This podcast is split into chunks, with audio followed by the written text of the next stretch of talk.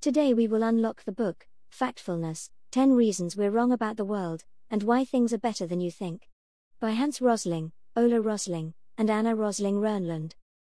Before we begin, let's first consider a key question to understand this book. Do you think the world is going to get better or worse in the future? After years of research, the authors of this book have found that most people believe that our world is heading towards a negative path that will worsen in the upcoming year. If you ask them why such a negative perspective of the future, many will most likely cite the endless negative news about the destructions caused by environmental pollution, violent crimes, plane crashes, road accidents, new diseases as evidence that a darker future is on the way. However, to answer this question from a clear perspective, it is necessary to look at factual data and understand the truth behind it. We will learn how to do it in today's Bookey. The lead author of this book, Hans Rosling, was a high school teacher for a long period of his life, and this his observations from that time have inspired him to write this book. Rosling discovered that even highly educated students have a great deal of misunderstandings about the world, not because they lack knowledge, but because they oversimplify it. Because many of us are emotionally impulsive, our knowledge tend to become out of date. After years of research and analysis, Rosling has put together a list of 10 common flawed ways of thinking that will help us understand why we have so many misconceptions about the world, and how we can develop a more rational understanding of it. For better comprehension, we have grouped the 10 common flawed ways of thinking discussed in the book into three parts. Part 1 Flawed thinking caused by oversimplification. Part 2 Flawed thinking caused by emotional impulses. Part 3 Flawed thinking caused by insufficient knowledge. Part 1 Flawed thinking caused by oversimplification. The human brain has evolved over thousands of years to produce a variety of instincts that helped our ancestors survive in harsh environments. Oversimplification is one of the thinking habits that had arisen from such instincts. For example, to avoid imminent danger, our primitive ancestors couldn't think before they reacted to it. They relied on simplifying their thought processes in order to reach fast conclusions and react quickly to a threat.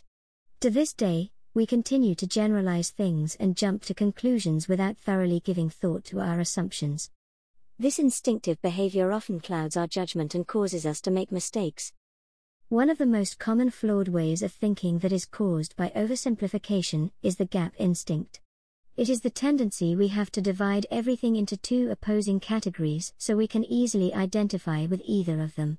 For instance, the concept of developed and developing countries, or the poor and rich. In other words, the gap instinct is the human inclination to see everything as being either black or white. A typical example of the gap instinct occurred when Rosling told his students that living conditions are getting better, even for those living in undeveloped tribes in the rainforest. After sharing this statement with the class, one of his students made a remark saying, They'll never be able to live like us. Rosling was not surprised to witness that other students agreed. He knew that, from their perspective, Western countries and societies have been on a progressive path for so long, collaborating to create an image of the rich part of the world. On the contrary, non Western civilizations are seen underdeveloped, and will never be as rich as their opposites.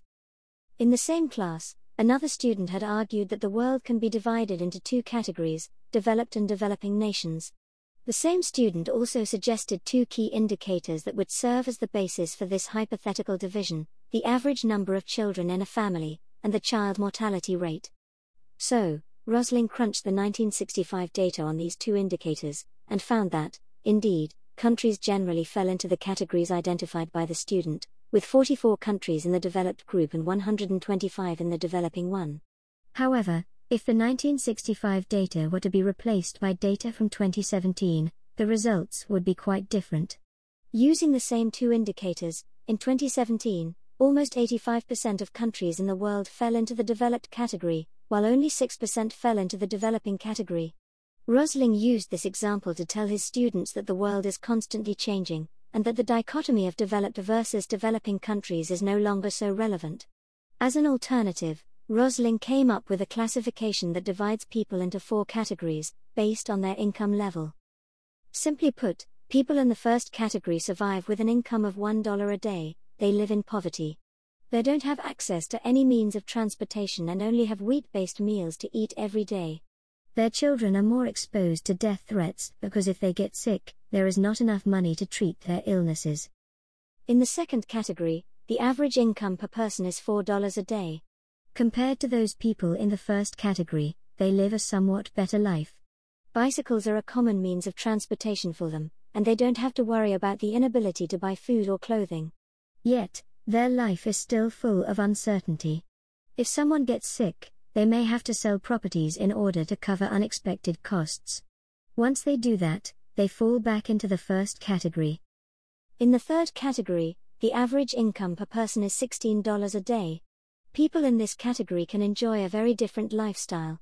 With some savings, they can afford a decent vehicle, which means they can travel further to have access to more resources and more promising employment opportunities. They can even afford to take their families out for leisure. Finally, in the fourth category are those with a daily income of $32. People in this category can afford good education, buy a car, fly for business, and enjoy the perks of having financial freedom. Rosling's categorization based on income level allows us to get away from the gap instinct and realize that there are more than two ways to live. In addition, he reminds us that most people will not keep the same income for the rest of their lives. Some may start with a really low income when they are young, but build enough bridges that will lead them to the next level. Having discussed the gap instinct, let's now discuss another flawed way of thinking caused by oversimplification the straight line instinct. What is the straight line instinct? You may ask? Well, generally, it occurs when you see a phenomenon and assume that it will continue in its current state, with no further changes. For instance, there are 2 billion children in the world today. If I ask you to wonder how many children will the world have by 2100, what is the number that pops in your head? Would you say 3 billion? 4 billion? These projections seem fair, right? Yet, the United Nations estimates that there will be about the same number of children in the future as there are today. Although we may keep making medical progress so the child mortality rate will continue to decrease, more and more people will choose not to have children in the future. As a result, the global population of children will not change much. The straight line instinct is the reason why most of us think there must be more people in the future as it makes us assume that population growth will perpetually continue. So, how can we avoid this instinct? The only way to do so is to establish a realistic attitude. We should not assume that things always move in a straight line. In addition to straight lines, there are curves, humps, S-bends, and we should consider these other trajectories when thinking about the potential ways for a situation to develop. The last but certainly not the least flawed way of thinking that relates to oversimplification is the generalization instinct. This instinct has two major aspects. On the one hand, it classifies very different people or things into the same group, only taking into account the few characteristics they have in common, neglecting the differences. For example, we tend to classify a group of people as the middle class, or some mothers as supermoms, ignoring the fact that people within these pre established categories may have huge contrasts in their lifestyle and ideologies. On the other hand, the generalization instinct also focuses on the differences between certain groups, ignoring their similarities. For example, we might assume that there must be a big difference between the professional standards of doctors in developed countries and those in developing countries. As mentioned earlier, oversimplification does not really help us see the whole picture, and it could even cause us to miss out on a lot of business opportunities. Let's take a look at one of the compelling examples given in this book. Imagine a manufacturer that specializes in making menstrual pads is trying to figure out how to make more sophisticated products for women at the fourth income level of Rosling's classification. This consideration is totally ignoring the fact that the majority of the female population around the world fall under the second and third income level, and these women just want affordable pads. Here, the manufacturers have made the mistake of generalizing. Because their past customers were women of the fourth income level, they assumed that all their potential customers were women who could afford costly menstrual products. By not studying, understanding, and seeing the full picture of the real world, numerous producers have wasted broader business opportunities. The best way to avoid generalizations, according to Rosling, is to actually go into the field and gather data. If you want to have an idea of what a country or region looks like, don't just rely on your imagination. If possible, visit that country so you can observe, get accurate information and analyze what you need from it. If, by chance, you can't actually visit a place, there is another way to avoid generalizations questioning your categorizations. In particular, you need to pay special attention to the differences within categories and to the similarities between them as well. Although Tunisia and Somalia are both African countries, the per capita GDP of Tunisia is almost 10 times that of Somalia. Egypt and Sweden are very different countries in many aspects, and yet the living standards of Tier 4 people in both countries are very similar. The question your categorization method also requires people to realize that our experience in our own countries may not be universally represented. For example, the streets of Tunisia are lined with half built houses. If such houses were to exist in Sweden, most Swedes would assume that the owners of the houses hadn't planned ahead, or that the builders had run off without completing the project. But in Tunisia, half built houses are common. People at the second or third income level are normally not able to open bank accounts and ask for loans. So, if they want to build or improve the state of their houses, they stash their savings. However, there are indeed numerous risks to hoarding cash, it can be easily stolen, or its value can be lost through inflation.